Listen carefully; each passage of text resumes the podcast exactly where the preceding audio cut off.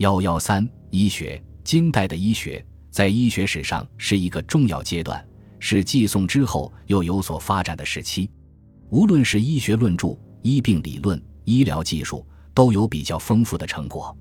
金灭辽，宋继承了他们的医学遗产，如《宋公图集》，以及王维一根据自己所著《同人数学针灸图经》，按人体铸造并标示经络穴位的针灸同人模型等。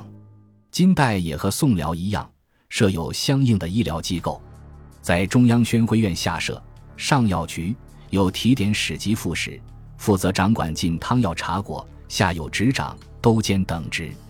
太医院有提点使、判官，负责掌诸医药及总判院事，下有管沟，随科至十人设议员，已经医术者充任。还有正副奉上太医、常行太医等。御医院有提点、执掌，负责禁欲汤药，现以亲信内侍充任，还有督监等职。当时的太医官从四品到九品，设有大夫和郎，诸如保仪、保康、保平、保安大夫、保玉、承玉、医犬、医校、医御郎等。医学设十科，对医学生免一身之意，有学识者守医学博士。在诸府陆设医院。有医政、医工从业，另外还有惠民司，负责掌管发卖汤药之事。金代在刊行医嘱方面，对于推行医学的进步和发展也起了积极的作用。黄统年间曾刊印《赴广州后方》，贞佑二年重修《大观本草》，为《经历正类本草》等。当时一些著名的医学家多有论著，又有实践。其中，程无己是金代第一个注释《伤寒论》的名医。马丹阳经针灸之术，著有《十二学歌》，人称马丹阳十二学，是古代针灸临床经验的总结。具有丰富实践经验的窦汉卿是一位针灸名医，其《临幽赋》把穴位、脉络、神经三者相互反应关系，以歌赋体裁表述出来，鲜明易懂，便于掌握和推广。在民间也易于流传，刘著能药赋，则为肘膝以下颈、荣、鱼和六十六有效穴位行针要义，提供了实践心得。还有一位弃进士而学医的季天锡，医技高明，于大定十五年献所著《集注难经》十五卷，因此被授予医学博士。在金代最负盛名，在医学上有重大贡献的名家是刘完素。张从正和张元素及前面提到季天锡，他们有治病实践，并著书立论，因此今史皆为他们立传。刘完素，字守贞，自号通玄处士，著有《运气要指论》《经要宣明论》《伤寒止渴方》《伤寒标本心法本草》《三消论》《素问玄机元病事》等。其中代表作《素问玄机元病事》，特举二十八例，著二万余言。他认为人的寿命长短与自身的运动有一定的关系，但死也是自然规律，所以他说：“人既有形，不能无病；有生，不能无死。病者但当按法治之。其有病以危急而不能取消者，或以衰老而真气清洁不能扶救而死者，则非医者之过也。其医术好用良剂，以降心火、益肾水、创火热论。”反对用一方治百病的呆板疗法。张从正，字子和，号代人，考成人。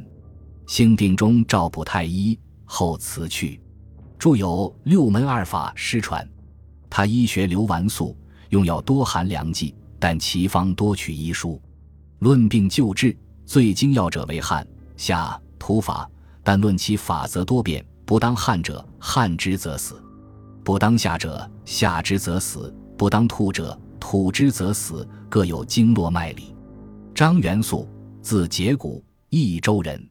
八岁是童子举，三十七岁应试经义进士，因犯庙会而下地习医，著有《医学护元》《珍珠囊》《病机器以保命集》。《珍珠囊》是一部有关药性研究的著作，书中讨论了一百多种药物。明李时珍称其为灵素而后一人，他行医不依古方，认为古今运气不齐，古方心病不会有效，主张用药要依据四时气候不同而增减。据传记说，当时有河间流丸素得伤寒八日，头痛脉紧，呕吐不食，医者已无良法。元素前往医治，但丸素不相信他的医术，转脸面壁而不理他。后来还是同意让他诊治。诊过脉后，元素向病人说：“你已服过某味药吗？”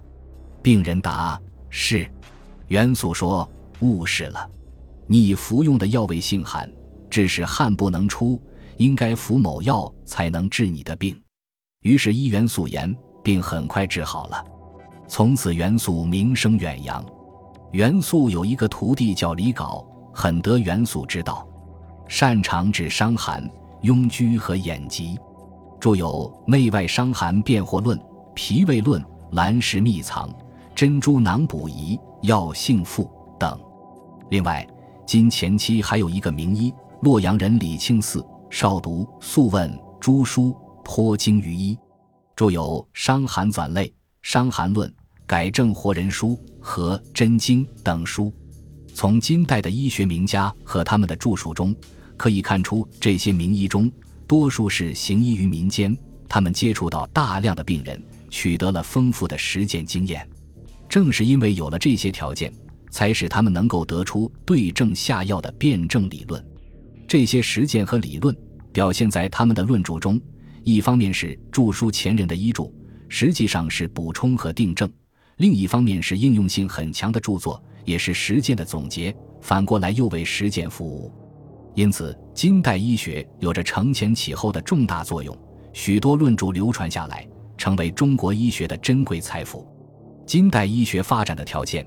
还与金灭辽王宋德中原之后，注意城乡经济以及造纸和印刷业的发展有一定关系。